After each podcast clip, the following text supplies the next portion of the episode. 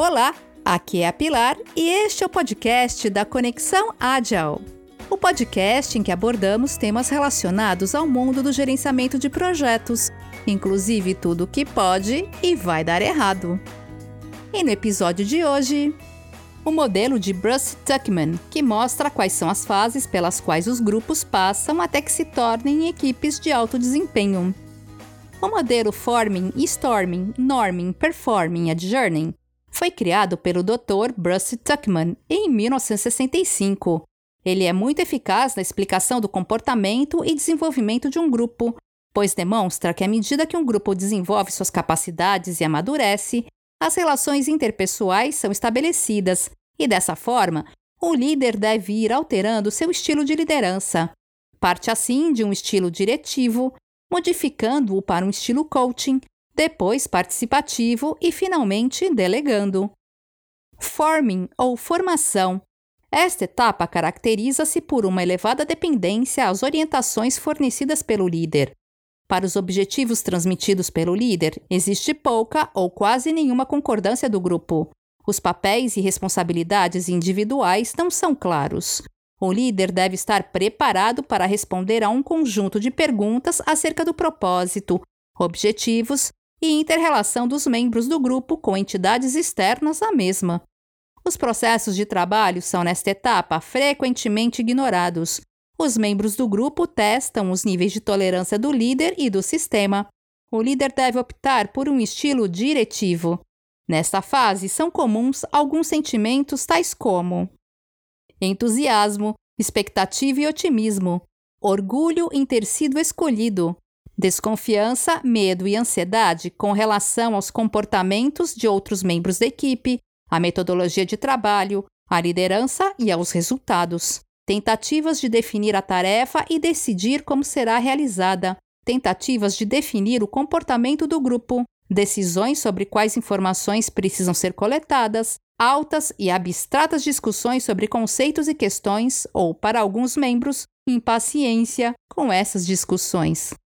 Muitas vezes, os membros, quando são novos em uma equipe, precisam se firmar ou compreender o comportamento dos demais integrantes e acabam entrando em discussões sobre temas sem muita relevância. Em alguns casos, essas discussões gerem paciência dos demais membros desse time. Devido ao fato de existirem no início da formação de uma equipe inúmeros fatores que desviam a atenção dos membros, nessa etapa realiza-se pouco ou nada em relação às metas do projeto, sendo isso perfeitamente normal.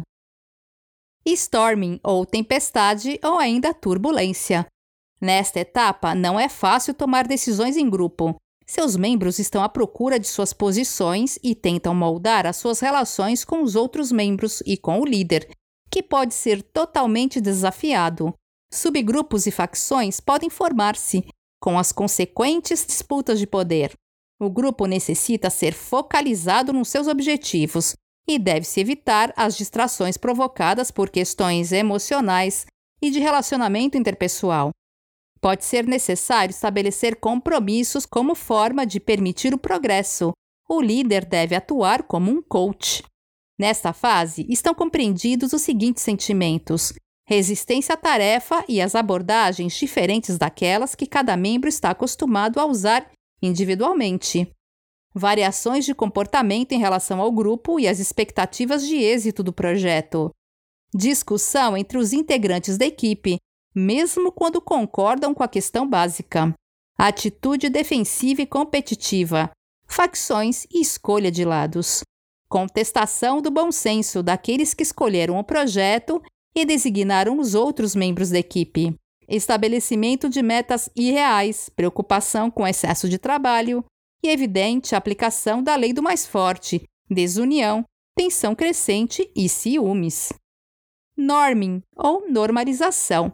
Neste momento, os papéis e responsabilidades estão claros e são bem aceitos. As grandes decisões são tomadas em comum acordo com o grupo. As decisões menos importantes são delegadas a indivíduos ou pequenas equipes dentro do grupo. O comprometimento é forte. As pessoas começam a realizar atividades sociais extra-trabalho. O grupo discute e desenvolve os seus próprios processos e estilo de trabalho. o líder é respeitado e alguns aspectos da liderança são partilhados. O líder atua principalmente como facilitador do potencial do grupo. Esta fase se caracteriza por sentimentos tais como uma nova capacidade de criticar construtivamente, integração da equipe, alívio porque parece que tudo vai funcionar, evitar conflitos na tentativa de alcançar a harmonia, maior amistosidade, mutuamente confiantes e partilhando os problemas pessoais, um senso de coesão da equipe em espírito e metas comuns, estabelecimento e manutenção de regras básicas e fronteiras da equipe. Performing, ou realização, ou ainda desempenho. O grupo está mais consciente das questões estratégicas, sabe exatamente por que está fazendo aquilo que está fazendo. Todos partilham da mesma visão e passam a ser capazes de fazer valer as suas necessidades e objetivos, sem interferência ou participação do líder. Existe uma forte focalização no exceder os objetivos e toma a maior parte das decisões de acordo com os critérios acordados com o líder. O grupo tem um elevado grau de autonomia. Existem desacordos, mas são resolvidos de forma positiva e, se necessário, são feitas alterações nos processos e estruturas de trabalho. O grupo é capaz de trabalhar no sentido da concretização dos objetivos. Há o sentimento de pertencer realmente a um time. O grupo requer que o líder delegue os projetos e tarefas, não precisando de assistência nem de instruções. Eles poderão pedir ajuda ao líder no que diz respeito ao desenvolvimento pessoal e interpessoal. Aqui, o líder delega e supervisiona.